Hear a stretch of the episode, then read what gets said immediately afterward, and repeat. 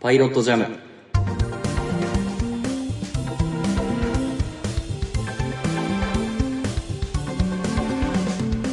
作曲家の伊崎です放送作家の広島ですこの番組はトークの練習がてらお互いに好きな曲を紹介する曲が流れない音楽番組ですリモートで収録していますっていう感じではいドラマ見ましたかはい見ましたよいやーねあの先週さこれファイナルエピソードって本当っていうあの地味すぎるだろうとか思ってたんだけどはいやっぱ違ったねなんかそうだねあの結局最終章みたいな意味合いというかああこれからそこに入ってくるねきっとうん多分そうだと思いますねガロ君が来週から出てくるのかな、いやー待ち焦がれましたよそうだよねなんだかんだずいぶん前だねそうだね多分2話3話とかで今10話だからまあ7週ぐらいお預け食らってる状態ですよねガロ君うんねっていうのとさまあ今回あのえーっとまあ元旦に、うんえー焼肉を食べに行くっていうねあのライカさんと整君が2人ではいはい行くみたいな話だったんだけどこれ覚えてますか僕がずいぶん前にうんだあの要するに、えーっと漫画の単行本の収録順と変わっちゃうと、これは変じゃないっていう話をしたんだけどうんうんうんうんクリスマスの話からさ単行本だと次の話がこの焼肉の話なんだけどドラマだと順番入れ替えて IB ハウスを先にやったからさ クリスマス IB ハウスあの元旦っていうどんだけのスパンでやってんだよってさコナンばりに物がそう起こってるっていうねねだからものすごいことになってるっていうね、うん本当になんでわざわざ変えたんだろうっていうのはまあでもあのライカさんのねうんうんそのまああれ退をちょ場っとの、こううんそうだね盛大にしたかったのかもしれないねねっていうことだけどまあしょうがないかでも変な感じだなっていうのはま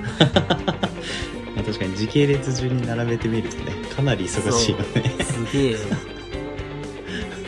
IB ハウスだってあれ1日2日で2日ぐらいでかかってるのか、あれそうだねうんそうだね来てからいろいろやってるからねいやうん忙しいい年の瀬ですよね そうだね幸せですねあれははっていう感じだけど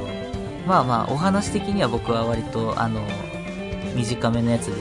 実は結構好きな話だったりはするんだけどさねいうんうんうんあとうん俺僕も結構うん好きでしたねおうんあ大丈夫ですどうぞ 好きでしたで終わりなのなんかいやいやいやあるんだけどなんか長くなっちゃいそうだからいいいよいいよちょっと一回広島君のいいよ別にいやそうだねいやあのライカさんがまあ妹がいるっつって全くその妹が出てこなかったからうん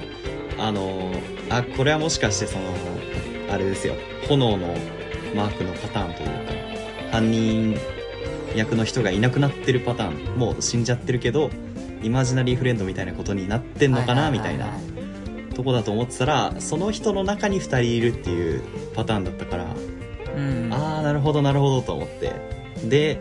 もうそれに気づいてからはあっていう感じですよね そ の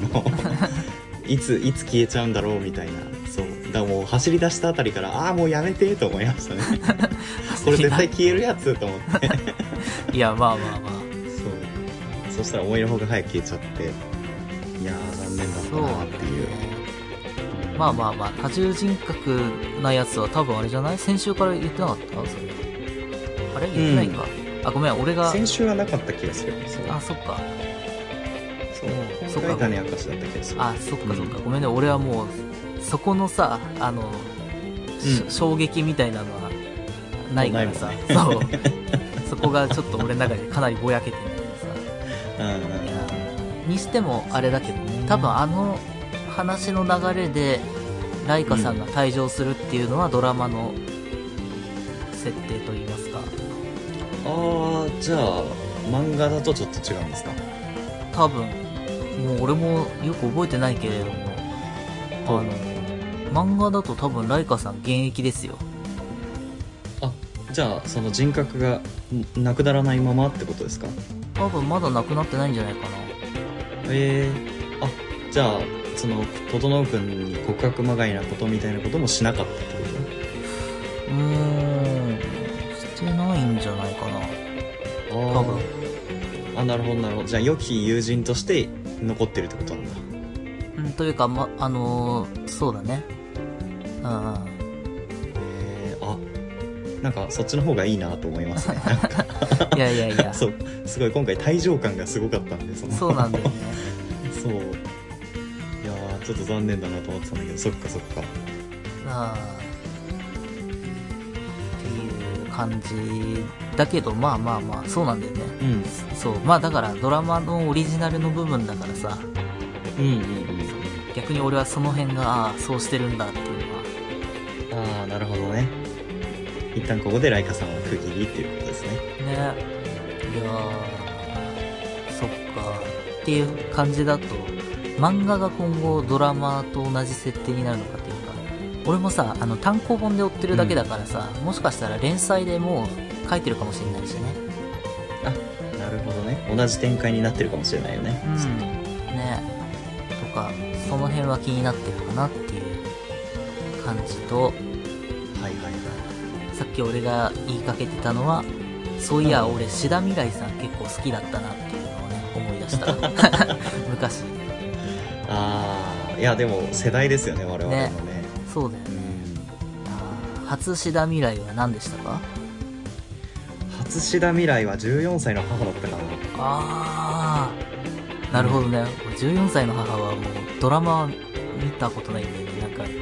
ああなるほどいやっすらとしなたんか流れテーがしてマるけどがすごすぎて、その引きが強すぎてさはいはいはいはいははっきりとは覚えてないですなどんな内容だったかとかでもなんだろうその要は子供ができたことによって取り巻く環境がいろいろ変わるあーのに振り回されるみたいなでも最終的に出産するみたいな話だったと思うんだけ どもうそれはもうタイトルでわかる情報だねそうそうそうそうそうそういやだからそれぐらいの力感でしか見てなかったと思うんだけどそうだよねなんかだから俺もうっすらと知ってるけど見たことはねえなっていう感じかなうんでもなんかそれが世代が近かったから妙にリアリティがあってさそのまあ明日は我が身ではないですけどそうそのなんかそういうことが実際自分の友達とかに起こったりとかうんうん親族とかに起こったらどうなっちゃうんだろうとかっていうのを考えるきっかけにはななりましたねなんかねあってそういでうすあかの保健体育みたいなうんね感じなんですけどそうですえそっいかや広島くんの初志田未来はいつですか俺は初志田未来多分あれ探偵学園級ですねあーあったなそれなんか名前覚えてるわ探偵学園級はなんなら俺初めてちゃんとあの連続ドラマを見たのが探偵学園級だと思うんだよな連続ドラマっていうかあれだ連続ドラマの前に特番うでんスペシャルドラマでやったんだよ確か、ああ探偵学園級がそうこれが漫画の一番最初のエピソードに当たる部分なんだけどああなるほそのドラマ経て連ドラで始まってあの5人ぐらいのその、えー探偵学園というね探偵育成学校みたいなところに通う学生の話なんだけど、5人ぐらいいたと思うんだけど、そのうちの1人だけね、スペシャルドラマ版とひあのキャストが変わっててねあれ全然顔が違うっていうふうに思った記憶があるど たまにありますよねそのそうそうそういなくなっちゃうみたいなそうなんだよあー切ないねそれはねとか懐かしいななんかそのまま久しぶりに聞いた気がするわメグだよ多分あれメグは聞いたことないかもなそうドラマですかドラマのあの志田未来さんの役がえメグっていうんじゃなかったかなえ名前がそう役名役名がフルネームがあったのかな多分あったと思うんだけどさ主人公の Q はあのね、多分ね、フルネーム登場してな、あ、最後に、最後の方に登場するんだっけな。これ漫画だけかな。ああどうだろうねうんいや、なんかね、漫画もすげえ半端なんだよ、あれ。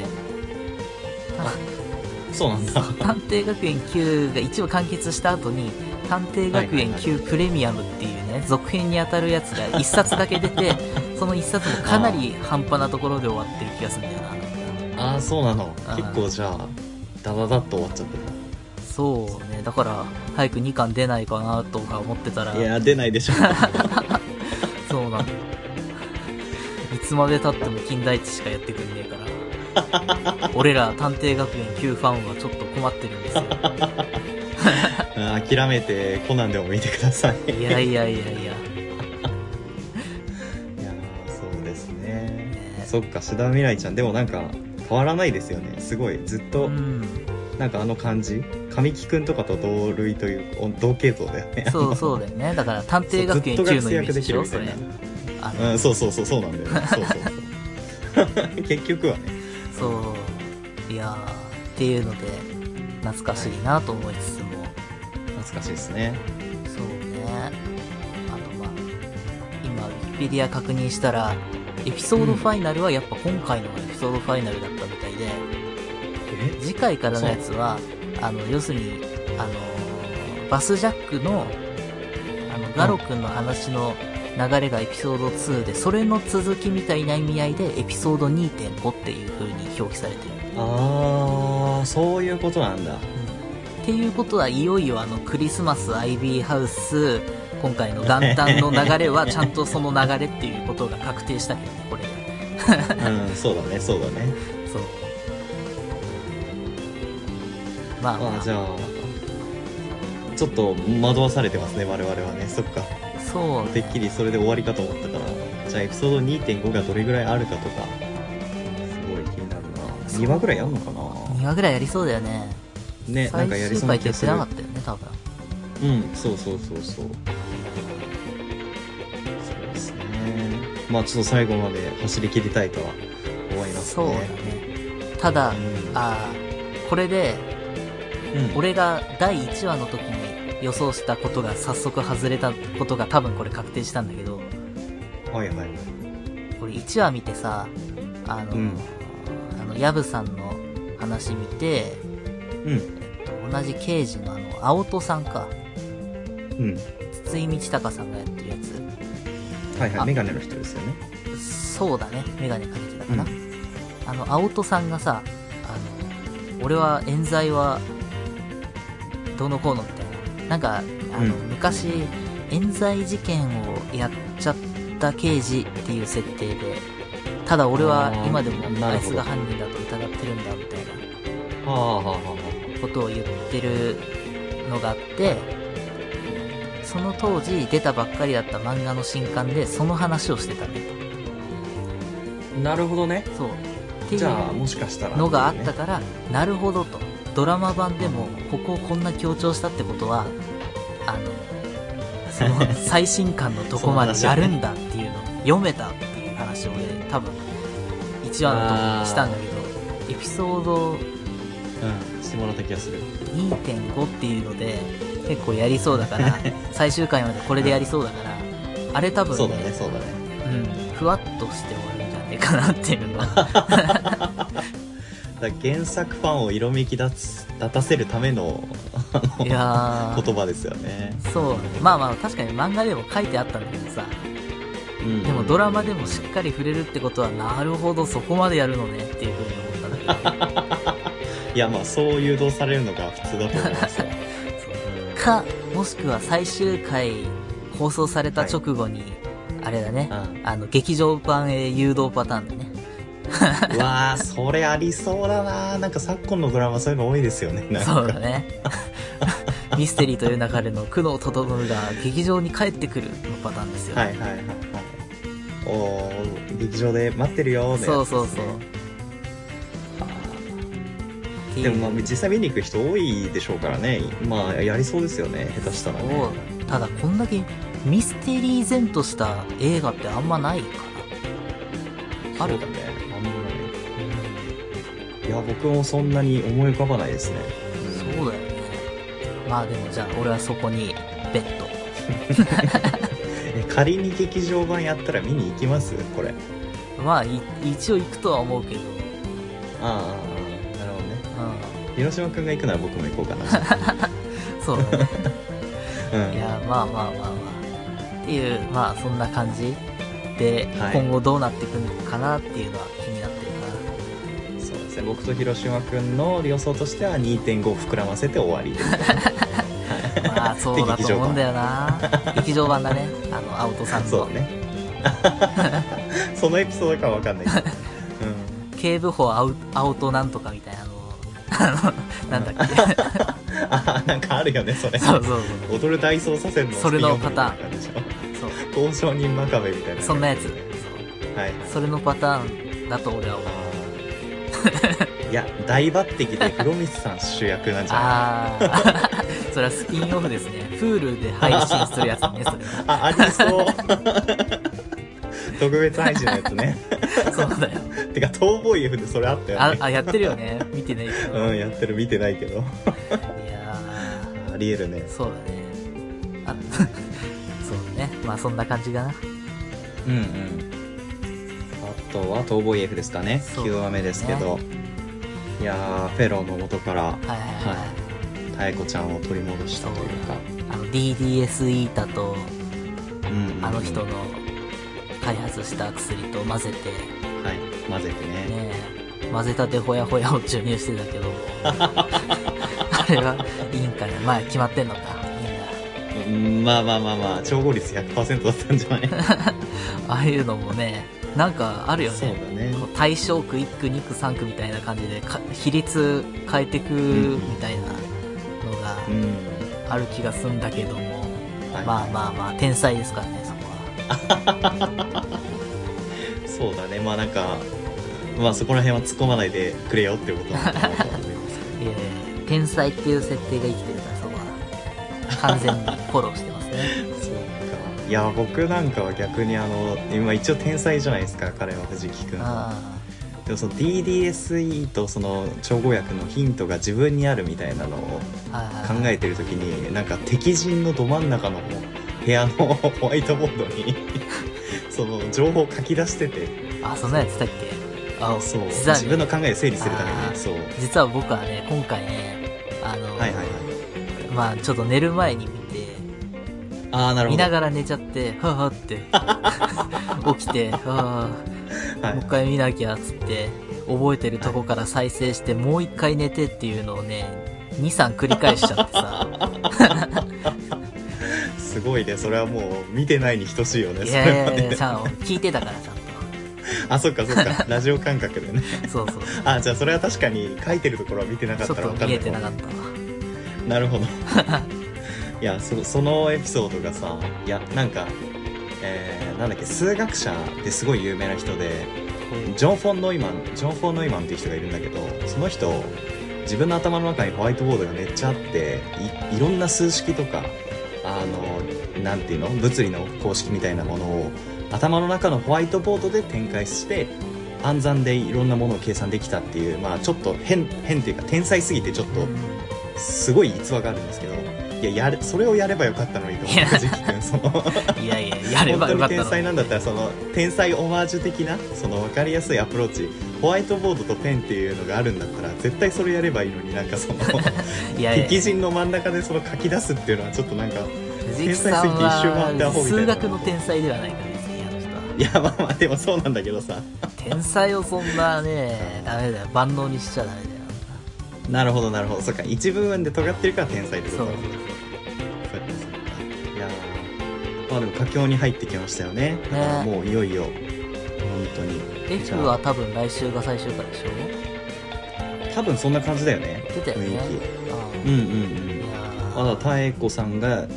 意識を取り戻して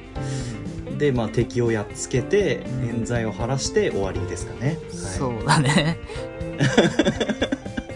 いやーそんな流れでしょうはいはい。いいややー楽しみですねそうですね。ち ょっとごめん、本当覚えてねえわ。なんか見たんだけど。まあまあ10話は寝ないように見てもらえればって感じです、まあじじゃゃあ続いてニュースですけれどもあはい、うーん伊集院さんが、はもうい、新型コロナウイルスに感染したっていうニュースが出ましたねそうですね先週の、えー水曜じゃないかっす、えー木曜の朝に多分それがうんうん発表されたのかな、だから要するに朝のラジオであの急にはい伊集院さんじゃなくてさ、あの木曜パートナーの柴田理恵さんと喜入智弘アナウンサーの2人だけであの、はいはい番組が始まって伊集院さんがあのーその時は体調不良っていう言い方だったかなああまだじゃあ分かんなかったそううでその後あのまあ、えー新型コロナウイルス感染っていう感じになってんうんうんうんですね昨日のバカ力をさあはの、いはいさっきタイムフリーで聞いててさまだ途中なんだけどさ今週すごいなちょっとあ本当朝のラジオはあの要するにえっ、と他のさうんなんていうんですかパーソナリティというパかーソナリティちょっと TBS のアナウンサーとか呼んでさあの、うん代役を頼んでたんだけどはいはいはい深夜のバカ力はねすごいうんことになってるあちょっと僕まだ聞けてない詳しくそのいや俺もまだ聞いてもいいですかまだ途中だからさあれなんだけどさまず、うんうんうんあのオープニングその、まあ、同じくキーレアナウンサーかなのはいナレーションで、あの、うん今回あの伊集院光さんが新型コロナウイルスに感染したため、えー代役としはて人気お笑いタレント河野和夫さんの娘の河野とわりさんによる河野とわの人生4年をお送りしますっつってあのえ笑い屋の笑い屋で出てる河野さんのはいはい娘さんに、あの、河野さんがいろいろ、あの、言わして、こう今から俺が言うことを繰り返して言ってねっていうので、それがが約、まあ、5、6分やってたかな。凄まじい試みだねで、そその後、うん4歳の限界が来たため、番組内容を変更して、つって、ラジオ、人生4年だからねそう、ラジオアニメ版深夜のバカ力っつって、あの、おこないだ朝のラジオに登場した、あの、もともと伊集院さんの大ファンの、えっと、声優の小野大輔さんが、えっと、伊集院さんの書いた原稿を読み上げるっていうので、そう。で、まあ、ラジオドラマ的にちょっとそういう、まあ、ラジオコントみたいなのを始めて、ただ、伊集院さんの原稿がどんどんひどくなってって、あの、うんこのままでは小野大輔さんにご迷惑をおかけするので、番組内容を急遽変更して、つって。っていう流れなるほどねそうすそういうやつからの、えー、バカ力スタッフが選ぶはいはいはい過去の伊集院さんのあの名場面みたいなはいはいはい過去の音源を使ったアーカイブ的なそうだねうんっていうのと実は去年の夏ぐらいからあの、うんこういう時のためにあの録音素材を取りだめておきましたってほいうのうがあるんだけほうどほうただあの撮った後に伊集院さんあの夏休みを取りたいからって言って使っちゃったからもうあんまり残ってないのでっていうなるほどねそうもう先に使っちゃったんですそう。だからまあその過去の、えー放送からのね、名場面と多分その、うんはえー取りだめてたやつとあるんだろうけど、まだ取りだめてたやつまで俺言ってないんだけどさ。いいはいはいはやー面白いですよ。いえーいやもう今の広島君の話だけであそうくる かっていう驚きとそうね 実際どんな感じで進むんだろうっていうのをすごい想像するだけで面白いですね これ、てかすごいよねそう、あのね、過去、俺がほんと聞き始めてすぐぐらいかな、10年ちょっと前ぐらい、え俺そんな聞いてる、はいはいはいはいわかんないけどで、もそう初期のうんありそうだそそんぐらいあうりそそうの当時のバカ力ってたまーにこういうラジオコントみたいなのやってたのようんうんうん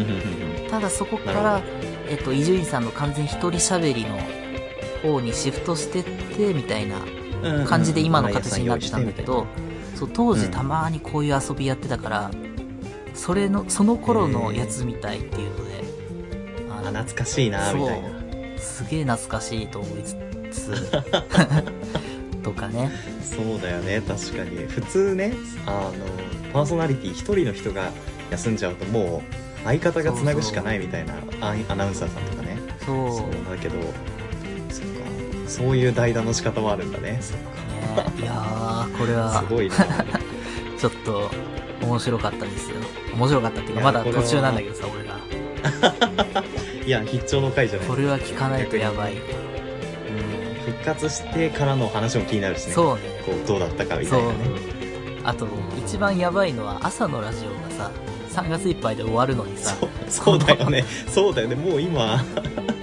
そうかかっちゃったら今週いっぱいは絶対出れなくて来週復帰できるかどうかみたいなことらしいんだけどさそうだねそうだね、そういやーこれはタイミングがマジででも最終回は多分やれるだろうからさ、うん、そうだねままああとまはあいえさすがにいやーすごいタイミングだっていうので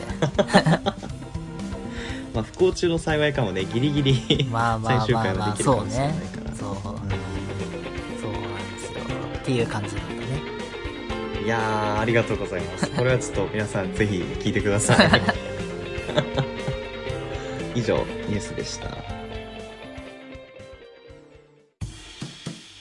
え曲ですうんいやーどれにしようかなっていろいろ考えたんですけどまあ肉とかそうですねミステリーとかいろいろ 話題が出たんですけどミステリーはもう毎週出てるよ最近確かにちょっとなんかそのガツンとくるような曲っていう意味ではまあまあありなのかなっていう感じですかねはいということでちょっと多分この番組で紹介するのは初めてな気がしますけどはい聞いてくださいえっ、と吉川晃司で「サムライロック」